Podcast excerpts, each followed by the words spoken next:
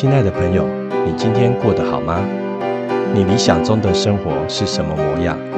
你的生活不该全被工作、课业占满，你需要让时间沉淀，品味现在的生活。现在由我陪您聊聊生活健康事。本节目由燕哥主持推荐，欢迎收听燕哥严肃机一观点。各位听众朋友，大家好，欢迎收听燕哥言书机一观点。上个周末呢？燕哥跟着社区里面的里长，还有很多的志工朋友们，做了一件非常有意义的事情，就是社区里面有一位八十七岁的独居老人，因为常年呢外面一些不要的东西堆积在自己的家里，那因为子女都没有在身边，造成家里非常的脏乱，堆积如山的旧报纸、废纸箱。还有一些杂物，因而造成了很多的蟑螂、跳蚤、蚂蚁，甚至于老鼠出没在社区里面。邻居们呢，非常非常的困扰。经过很多年跟里长的一个反应，终于在上个礼拜联络到他的家人。经过家人的同意呢，透过这些村里的志工朋友一起来帮忙，来协助这位老人家清理家中的一些环境。那经过里长的通知呢，燕哥呢就挽起衣袖，来去当两天的志工。经过两天的一个整理呢，终于恢复了正常家庭的样貌。所以今天呢，就来跟各位谈一谈，在现今社会里面非常常见的一种现象，叫做囤积症。有的时候我们会看到新闻事件哦，有一些民众他会把家里弄得乱七八糟，从外面捡了一堆没有用处的这些物品堆积在自己的家里，或者是到了逢年过节。很多的家庭要开始进行大扫除，很多人就会把家里囤放的一些杂物，请这些清洁队或者是清洁公司来协助处理，啊，甚至于有些造成环境的污染，还会受到环保单位的一个开罚。那其实呢，最近几年哦，有一种精神方面的疾病。叫做囤积症，那这些患者会因为丢弃废弃物品而感到痛苦。相对的，他会不断的堆积很多物品在自己的家里，除了影响到日常的生活之外，也会影响到周遭的一些邻居。那囤积症会造成什么样的麻烦？跟一般的囤积行为有什么样的不同？这就是我们今天要跟各位讨论的一些主题啊。上个礼拜我们协助清理的这位老人家的家里就是这种状况。其实呢，它是有时代背景意义在里面哦。在那个年代的民众，他过去生活可能是比较辛苦的，物资的享受可能没有现在来的多，所以他们会有一个心态，就是说能用的东西就尽量留下来。如果觉得别人丢弃的东西以后可能还用得到，他也会想办法把它保留下来。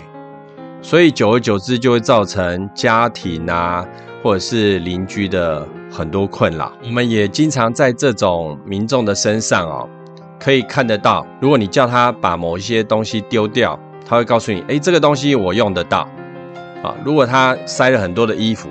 他会跟你说：“哎，以后我瘦下来，这些衣服我可以穿，或者是有一些东西别人不要的奖杯奖牌。”他说：“哎，这个很有纪念价值。”甚至于有很多的东西，他说：“这个东西丢了好浪费哦。”所以囤积的这种心理哦。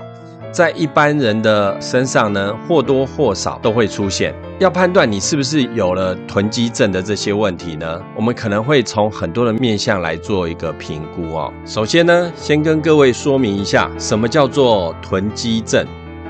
囤积症呢，也叫做储物症，储藏物品的一种症状。它本身是一种强迫的行为，会过度的收集或者是收购某些物品。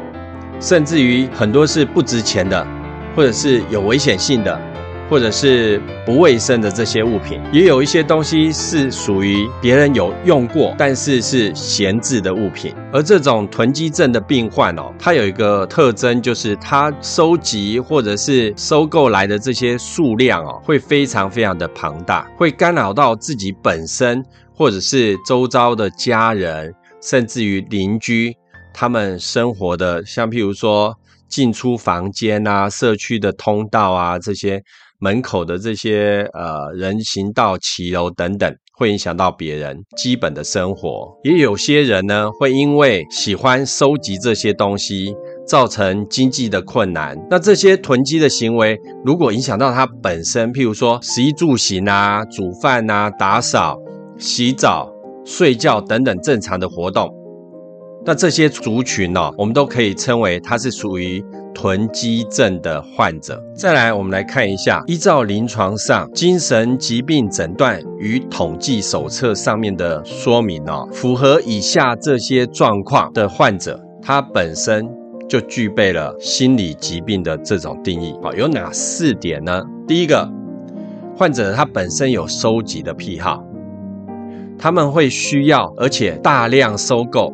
或者是无法抛弃对别人看来价值不高或者是没用的这些物品。再来第二个呢，它本身居住的环境会因为收集大量堆积的物品而妨害到原有活动的空间，甚至于会需要用到餐桌、椅子、桌子、楼梯，或者是浴室。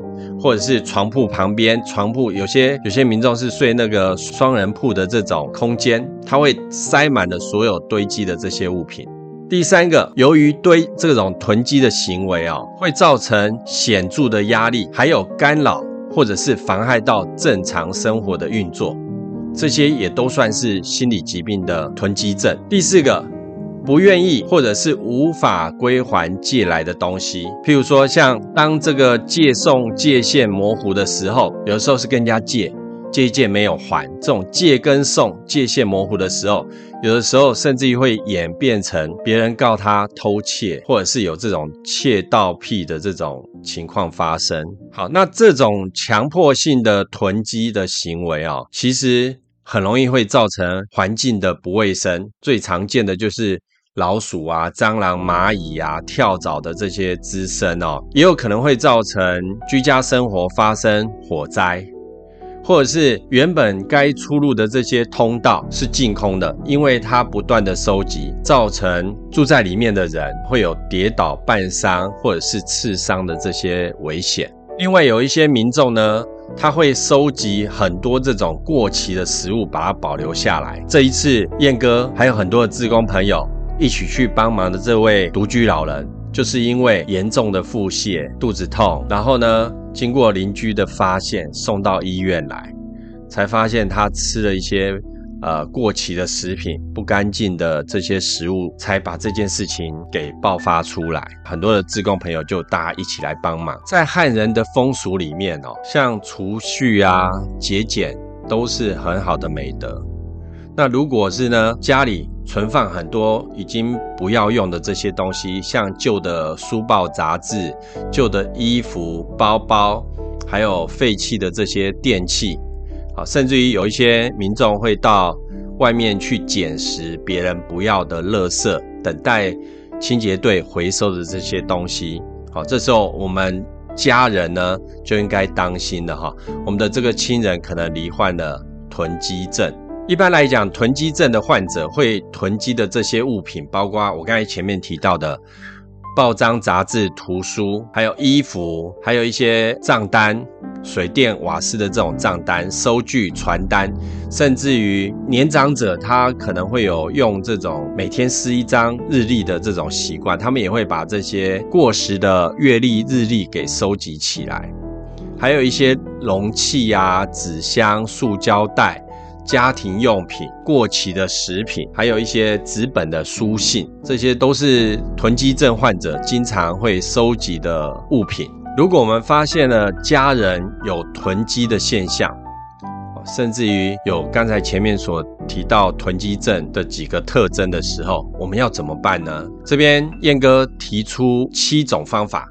来协助你，帮助你的家人或亲朋好友来试着来解决这种囤积症的问题。第一个，教育自己。对于我们旁观者来说，这种囤积的行为简直是没有道理的。如果我们真的想要帮助他们，我们要先改变自己的想法还有观点。那怎么去充实这方面的一些讯息？我们可以从阅读相关的书籍呀，还有网络上的这些讯息，来教导我们的家人，来改变他的行为。甚至于呢，去请教心理咨商师、精神科的医师，来协助我们，来帮助我们的家人改变这种不好的习惯。当我们借由知识的取得，更了解囤积行为它背后的一些恐惧啊、焦虑、孤独感觉，好这些情绪的反应的时候，我们便能够怀着同理心来支持这些囤积症的患者。第二个，先不要急着清空囤积物。大约有百分之五的人口啊，是有囤积症的这些问题。在这百分之五的人口里面，又只有十五 percent 的患者，他本身有自觉囤积物品的习惯，这种习惯是有问题的。所以，大部分的囤积症的患者是无感的，是没有病视感的。所以一开始呢，我们如果用很强硬的方式把它所堆积下来这些杂物清掉，只会破坏你跟他的关系，可能是父子的关系啦，或者是夫妻之间的这些关系。对方呢，也会因为你破坏了他心爱的物品，把它拿去扔了，而感到内心受创，甚至于呢，他会更封闭自己。这并不是我们要解决问题的方式啊。第三个，不要强化囤积的行为。一般来讲，我们没有办法马上去戒断对方这种囤积的习惯，所以我们就不要火上加油。怎么说呢？如果呢，我们的家人他本身有囤积衣服的习惯，你就不要在他生日的时候再送他一套很漂亮的衣服。这个就是所谓的不要强化囤积的行为。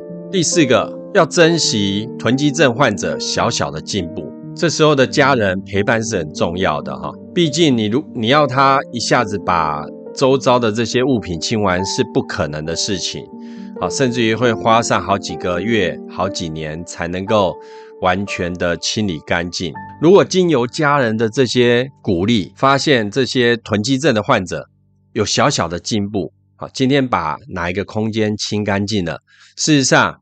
我们的赞美对他来讲是非常大的鼓舞。第五个，寻求居家清洁服务。如果想要清理一个被杂物堆满空间的这个家里，是非常耗力的。这一次呢，我们几位自贡朋友经由家属的同意，里长呢，哎，雇佣了很多的这些清洁公司的帮手，包括。家庭废弃物的清理，一共清了四台满满的废弃物啊，拿去回收，拿去销毁。如果是光靠家人的清理，是很难在很短的时间来完成这些状态的。所以必要的时候，我们可以请专业的居家清洁服务团队来帮忙。那唯一的缺点可能就是要花钱。第六个，要丢弃的东西，让他自己去丢。其实，我们的亲朋好友在家人发生这种状态的时候，我们试图去帮他做囤积物的分门别类，是帮助很大的。但是呢，如果我们把他所有的物品清扫干净，不见得是有帮助的，因为我们没有办法对于强迫囤积症的这些患者，照着我们的话来做，依照我们的指示把家里收拾的一尘不染，这是不太能够完成的。如果我们用比较强制的手段去代替它来清理之后，很快的又会同样收集这些杂物的状态又会重新上演。第七个，我们可以寻求专业的帮助。其实囤积症它本身就是一种心理的疾病哦，我们可以找专业的医师啊、心理咨商师来协助处理这一类的这些问题啊。囤积症其实很常见。我们身旁或多或少都有这样的朋友，尤其是我们的上一辈，历经了物质缺乏的年代，经过时代的一些进步呢，他没有办法放下过去储存物品的这种思维，总会觉得说这个东西丢了好浪费哦，以后留着会用得到，甚至于就是说一针一线啊，一些废弃的报纸啊、衣服啊，他都舍不得丢弃。加上现在的年轻人比较能够有断舍离的观念，断舍离呢也会对于长辈呢造成某种程度的世代冲击。他会觉得年轻人很浪费，不懂得珍惜，对于很多的物品感觉就是用完就丢，觉得很可惜。这种严重的囤积症，它本身是可以透过治疗的。那治疗的药物和方法呢，多数跟治疗强迫症类似啊。这里面会包括认知行为的治疗、药物治疗等等。认知行为的治疗，它的目的主要是让患者可以透过行为的训练，认识到把囤积的东西丢掉，也不会出现焦虑的心情。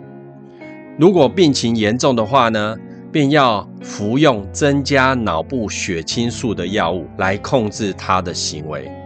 同时间呢，家人也要多花一些心思来陪伴他，好让患者呢学着做其他有兴趣的东西呢，或者是他有什么专长，过去有什么样的喜好，然后让他的心思花在那边多一点，转移他的一个焦点。也有一些研究指出，囤积症呢。